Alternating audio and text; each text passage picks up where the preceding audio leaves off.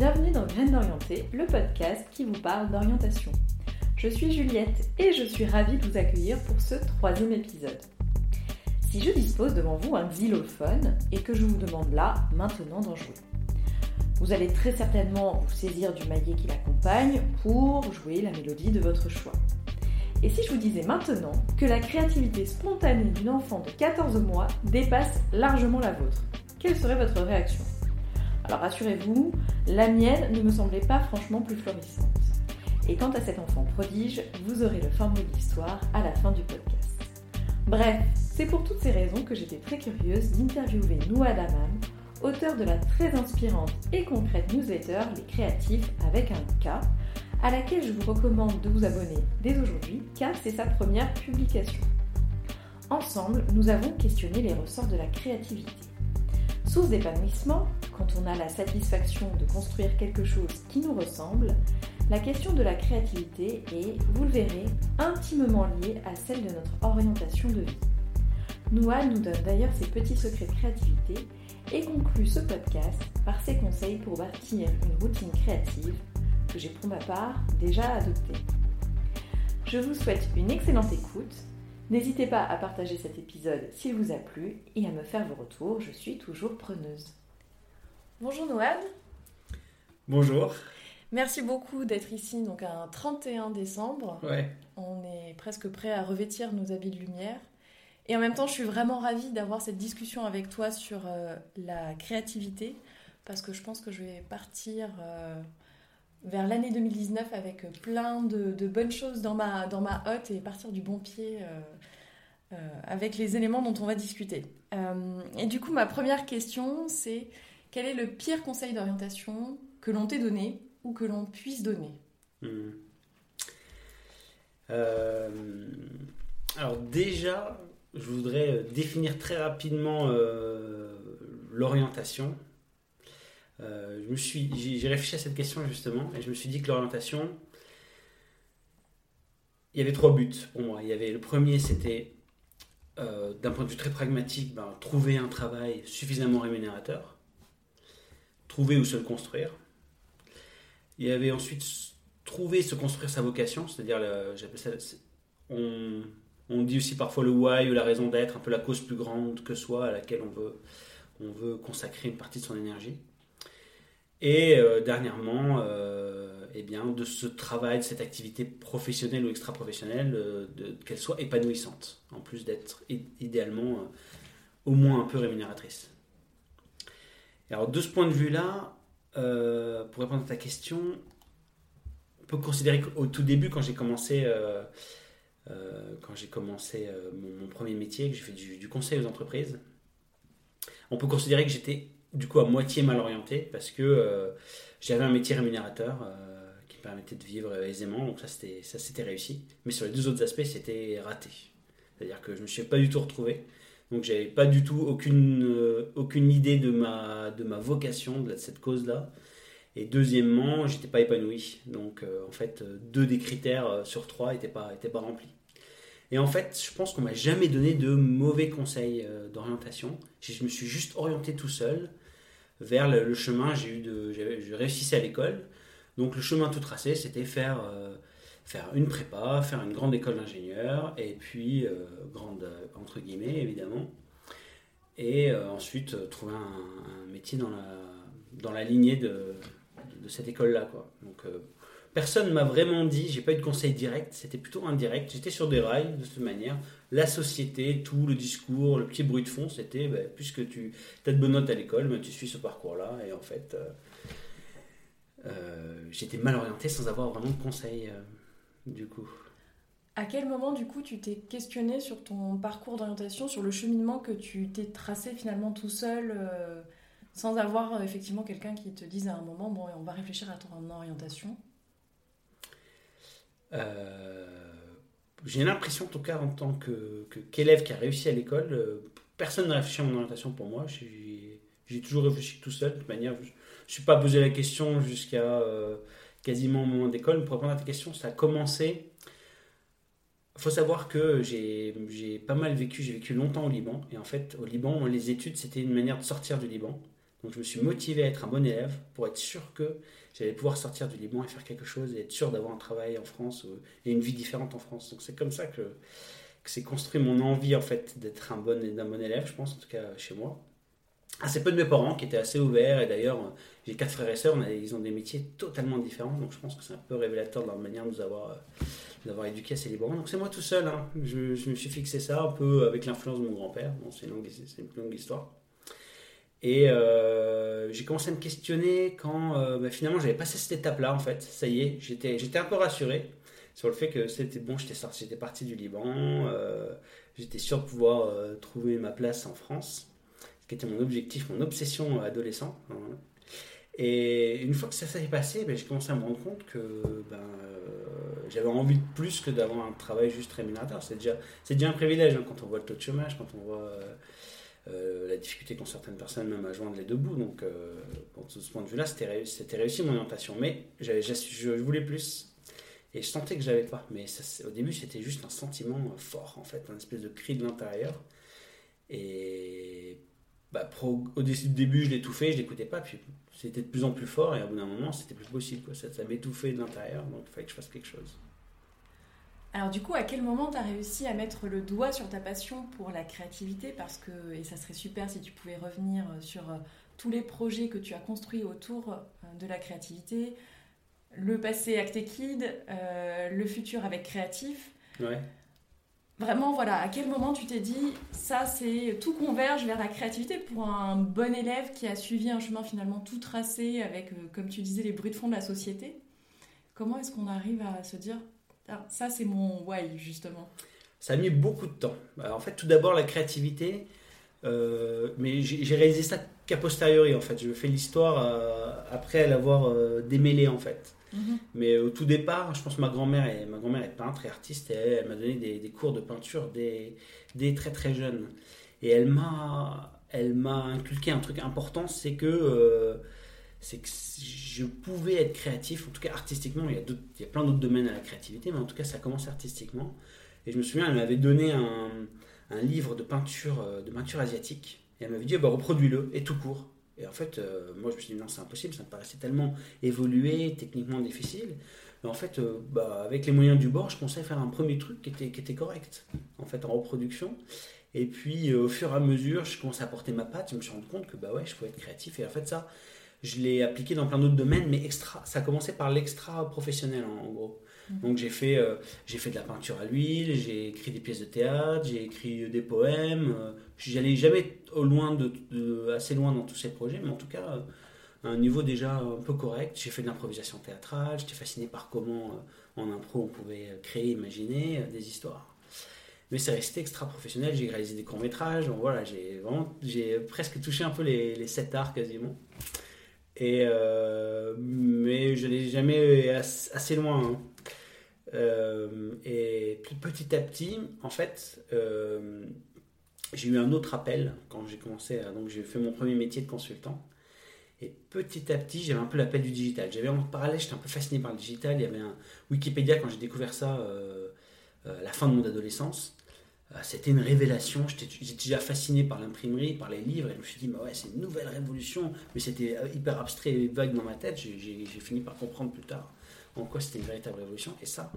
Et je me suis dit que euh, qu'il fallait que j'aille, je me rapproche du digital un petit peu. Puis ça me, ça me, semblait plus facile comme saut à faire que de faire un saut dans le vide. Je ne savais même pas vers où faire ce saut en fait à partir de mon métier de mon premier métier de consultant. Et donc, euh, ben, j'ai rejoint une start-up, euh, une start-up euh, digitale, mode. Il y avait tout était mené par trois femmes. Ils vendaient de la lingerie féminine en ligne. Je les ai rejoints pour faire m'occuper du marketing digital là-dedans. Il y avait un peu des ponts avec ce que j'avais fait avant. J'ai réussi à, me, le vendre et puis à démarrer là-dessus. J'ai découvert un tout nouvel univers, l'univers de l'entrepreneuriat. Enfin, ça a été une claque monumentale pour moi. J'ai pris une deuxième claque au bout de six mois, c'est qu'elle m'a, elle m'a viré à la fin de ma période d'essai. D'accord. Sans trop m'expliquer pourquoi, j'avais ma part de faute. Euh, elle avait aussi d'autres projets, elle voulait, comme on dit dans le milieu, pivoter, c'est-à-dire changer son business model. Donc il fallait qu'elle réduise son équipe. voilà, j'ai même part de faute et des choses dont elle m'a pas dit. Bam, c'était- euh, mon premier gros échec en fait, parce que euh, j'avais eu mon parcours bien huilé de, de bon élève, je n'avais pas trop connu trop de difficultés. Et donc là, c'est bam, je l'ai hyper mal vécu en fait. C'était waouh. On me renvoyait, euh, le, message il est fort, même si c'est une fin de période d'essai et que c'est un renvoi moins, encore moins symbolique, moins fort qu'une rupture de qu'un licenciement euh, économique par exemple. Et je me suis retrouvé euh, avec rien en fait face au vide. Et ça c'était c'est là que tout a commencé à émerger en fait. Je commençais à écouter plus ma petite voix parce qu'il y avait il y avait du vide donc cette petite voix je pouvais l'écouter un peu, c'est un peu abstrait mais et, et et donc j'ai démarré, j'ai voulu, je me suis dit je vais créer ma startup, mais je savais pas de quoi en fait. Et puis rapidement est venue l'idée de, euh, j'ai voulu créer un peu de contenu, j'ai- j'aimais un peu toujours un peu écrire, créer du contenu, et euh, est venue l'idée, je suis parti du constat que ben, nos relations, euh, la routine s'installait vite dans, les, dans les relations, Ami- euh, amoureuses, amicales, euh, familiales, et je me suis dit qu'est-ce qu'on peut faire de qu'on peut mettre en œuvre très rapidement? Je me suis ah ouais, une newsletter d'idées pour pimenter ces relations.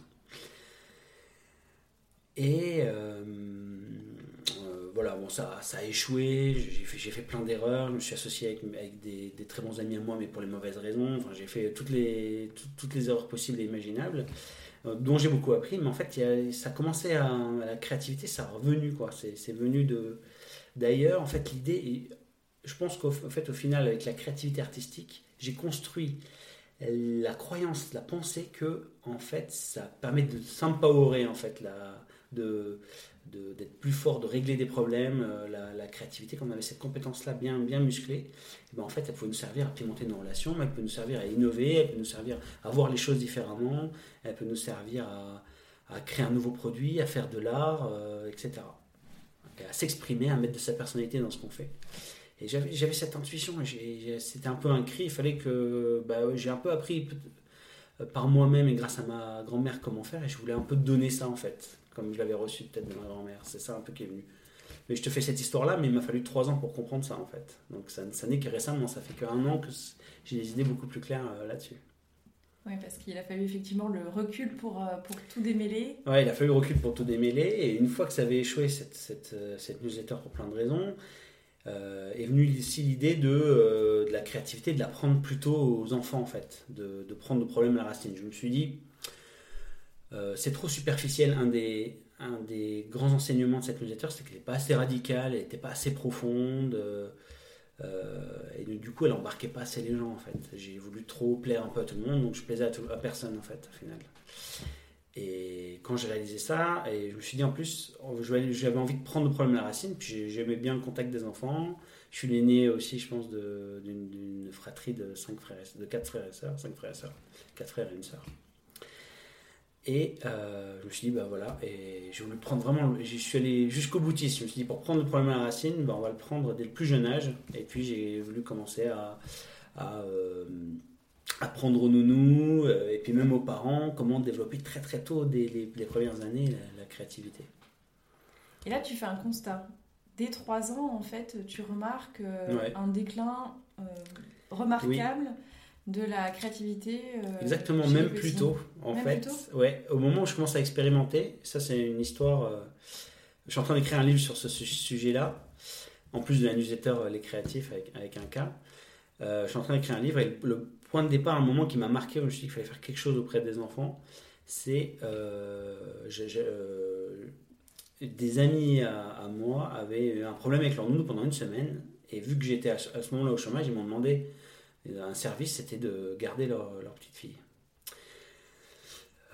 Donc, je me suis dit, tiens, c'est l'occasion d'expérimenter plein de trucs. Dont notamment, j'avais un peu, lu sur Montessori, et notamment cette approche un peu, cette approche nouvelle de, de- de cet éducateur qui est vraiment, c'est plutôt l'éducateur agit sur l'environnement qui agit sur les enfants et pas une action directe. Je, je simplifie à l'extrême. hein. Mm. En tout cas, dans ce principe-là, j'ai apporté un xylophone, j'y j'y ai, j'y ai joué moi-même, je l'ai posé et j'ai laissé la petite fille de 14 mois euh, venir jouer du xylophone. Et puis je la vois, elle commence à m'imiter d'abord, donc avec le maillet prévu à cet effet.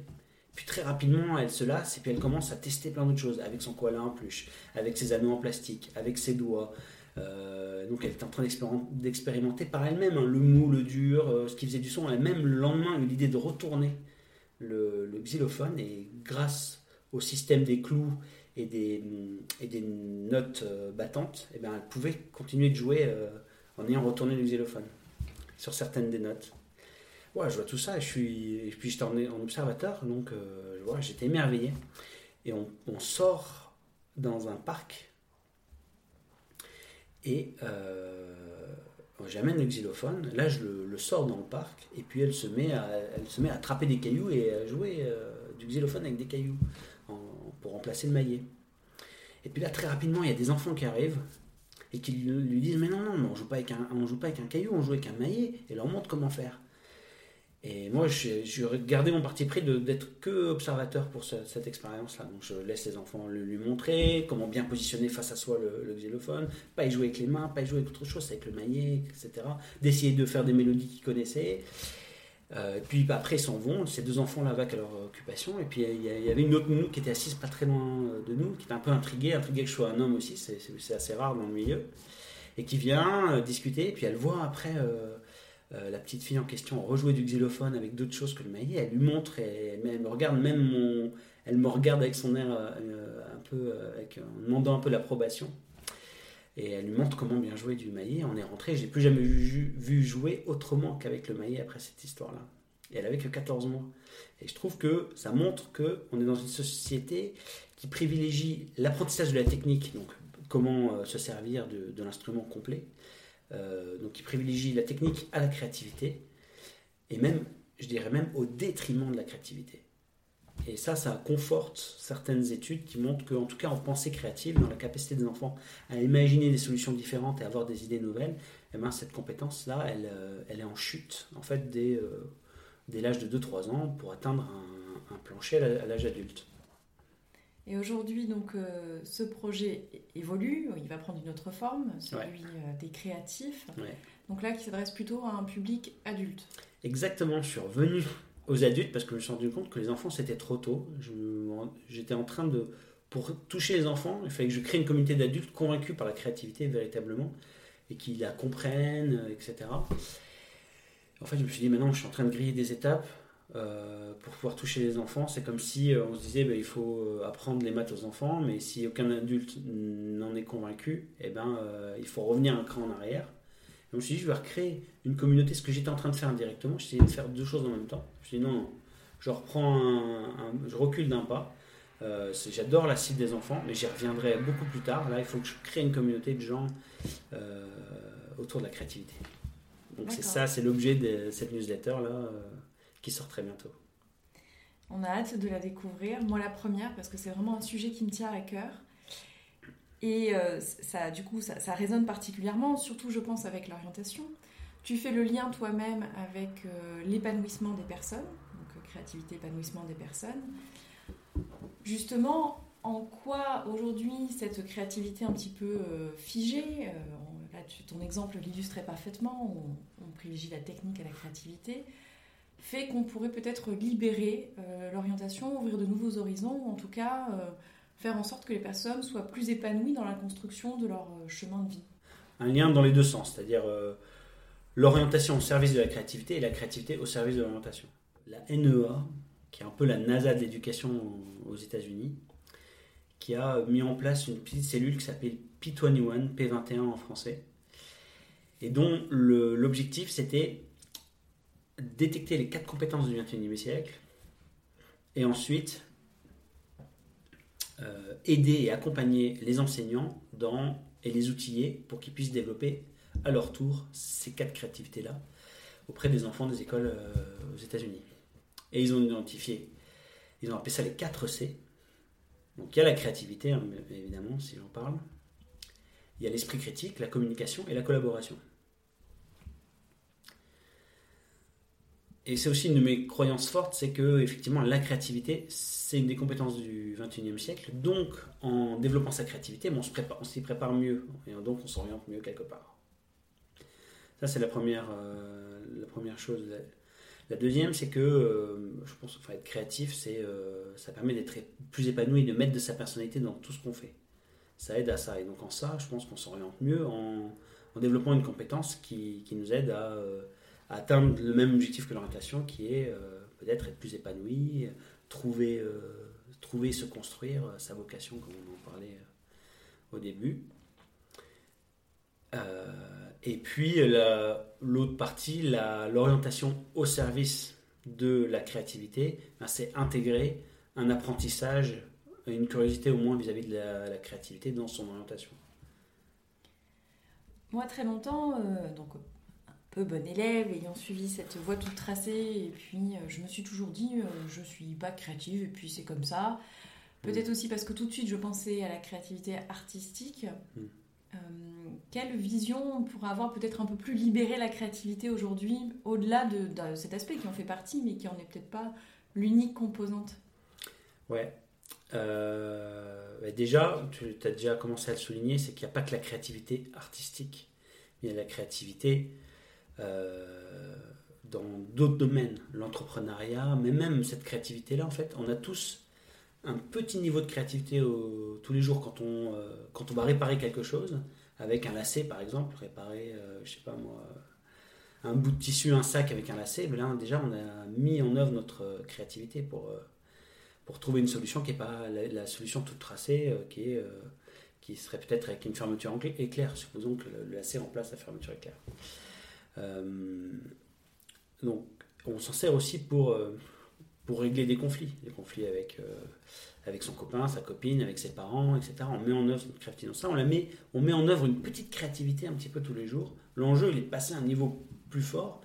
moi, je pense que la créativité, c'est comme euh, la marche. Tout le monde qui a la chance d'avoir deux jambes pourra marcher.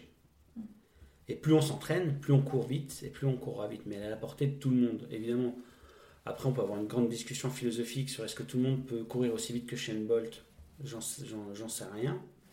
Mais j'ai plutôt tendance à dire que en fait, la créativité, euh, elle est juste le fruit de, de, de, tout ce qui nous constitue en fait. Et on, est tous, on a tous euh, un passé, des influences différentes. Et en fait, c'est juste de s'y connecter qui va nous aider à mettre plus de notre personnalité dans tout ce qu'on fait, voir les choses différemment, développer notre manière de voir différemment les choses, pas forcément dans, dans le chemin tout tracé. Euh, comment envisager de jouer du xylophone d'une manière différente que euh, d'avec le maillet en fait. Oui, l'interaction en fait, euh, elle est profondément ancrée dans le fait d'aller vers une meilleure connaissance de soi et en même temps remettre un petit peu en question aussi tous les, toutes les idées préconçues qu'on peut avoir, tous les conseils que l'on reçoit. Et c'est vrai qu'en ça, en France, il me semble qu'on est jusqu'à présent pas excellent en la matière, surtout pour pousser nos jeunes à euh, justement prendre le temps de cette réflexion sur soi ou le temps de la réflexion sur comment construire son avenir avec euh, euh, la personnalité de, chacun. Mm. Et, du coup, je pense que le travail que tu mets en œuvre est vraiment crucial. C'est hyper important. Ouais, je le pense aussi. Et, je ne suis pas experte de la NEA, mais, mais c'est vrai que bon, on reconnaît que ça fait partie des compétences de demain et qu'à ce titre-là, c'est vraiment important de mettre les bouchées doubles pour Mettre en valeur, juste identifier, je pense aussi que le, travail là que tu fais qui est à destination maintenant des, adultes est vraiment effectivement la priorité. On pourrait se dire euh, la racine finalement ce sont les enfants, mais non, la, la racine ce sont les parents. Oui. Et qui réalisent eux-mêmes quel est le la racine de, la racine en quelque sorte. Exactement, le degré de priorité à, y accorder. Alors du coup j'ai hâte de te poser la question euh, finale, euh, qui est quel serait ton meilleur conseil d'orientation?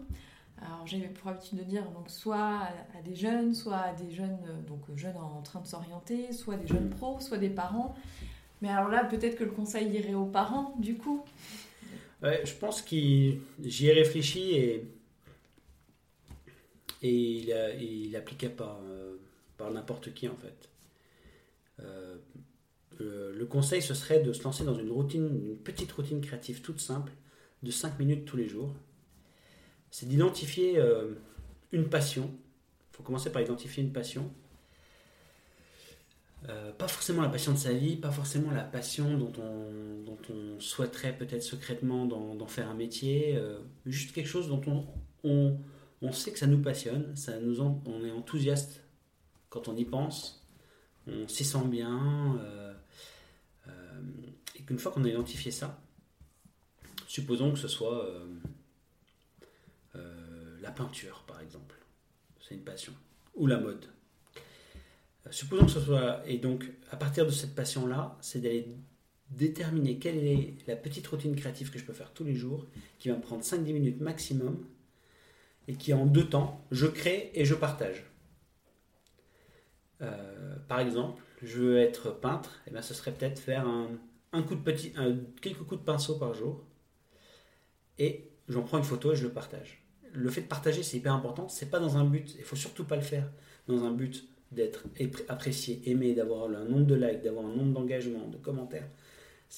Il faut surtout pas le faire dans ce but-là. Mais on le partage pour pouvoir.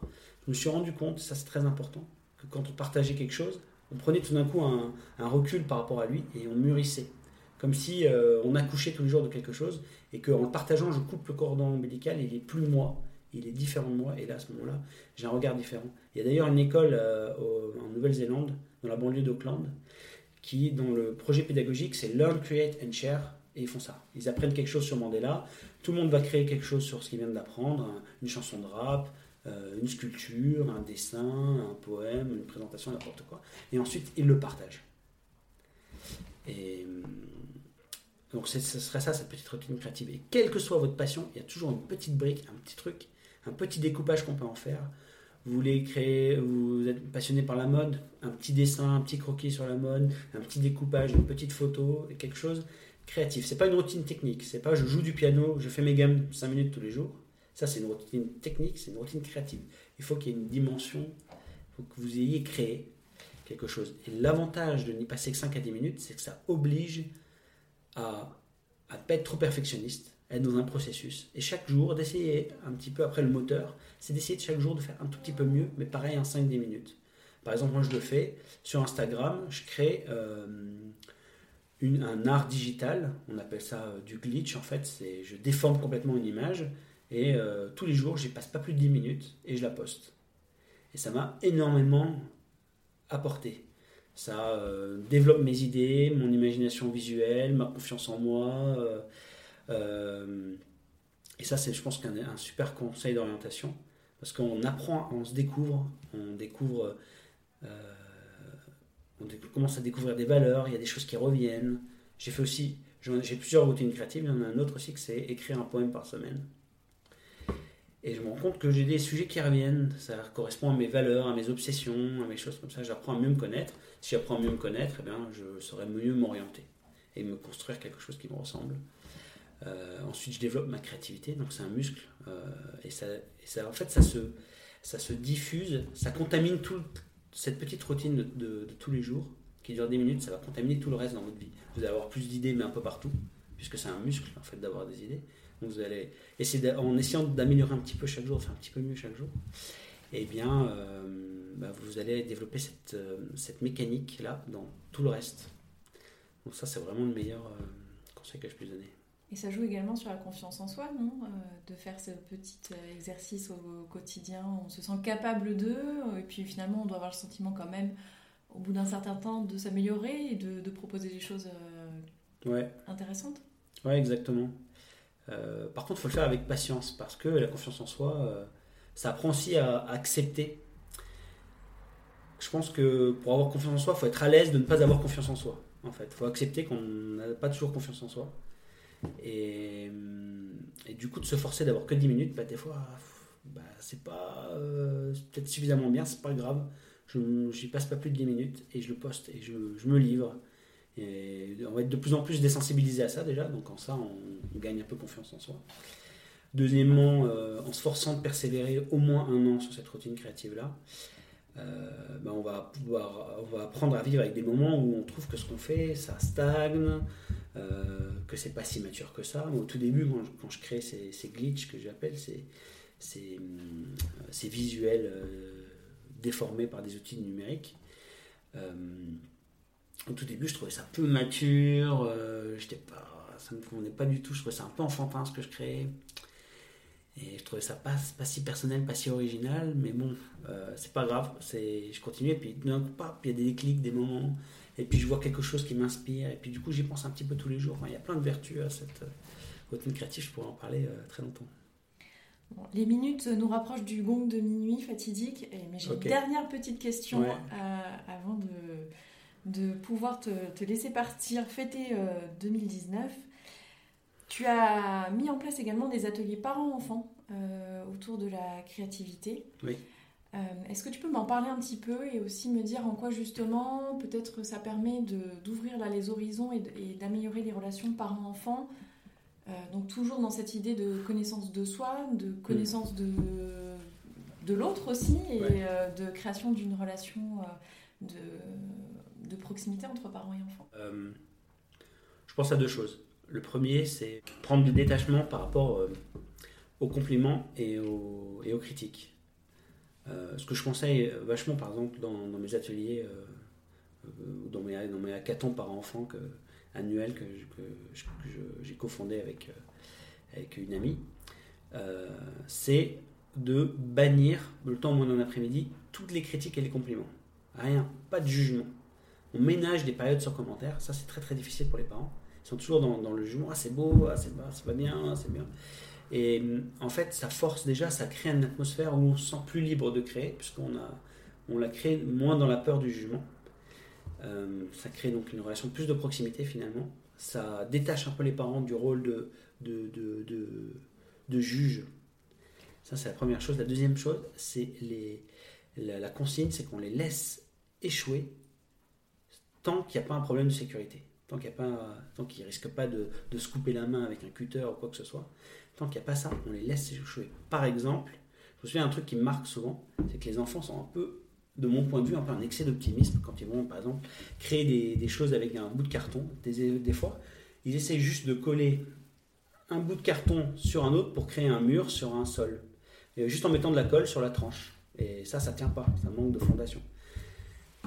Donc ce que je recommande, c'est de laisser les enfants se rendre compte que ça ne tient pas pour qu'ils ensuite les inviter à chercher une solution. Et pas leur dire non, non, mais fais pas comme ça. Ça va pas tenir. Mets des fondations, mets un truc pour consolider ton, ton mur sur ton sol. Et ça aussi, ça crée une, atmosphère de davantage de sécurité psychologique qui est hyper propice à la créativité. Donc prendre du recul par rapport aux compliments, compliments critiques, moi, je suis assez, assez critique vis-à-vis de ça. Je trouve que c'est un peu les deux versants de la même montagne, complément et critique. C'est le versant de la montagne du jugement du résultat. Il faut être plus dans une démarche de processus, c'est pas grave, euh, on s'en fiche. En fait, si c'est beau, pas beau, bon, pas bon, euh, on est dans une démarche plutôt euh, itérative. C'est ça qui est plus important que, que, le résultat.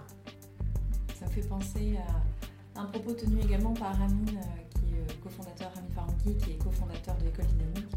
Et effectivement, où il parle parle aussi dans son livre de justement s'abstenir de tout jugement positif euh, comme négatif pour euh, laisser évoluer l'enfant, tracer sa propre voie, sa propre voie d'orientation peut-être.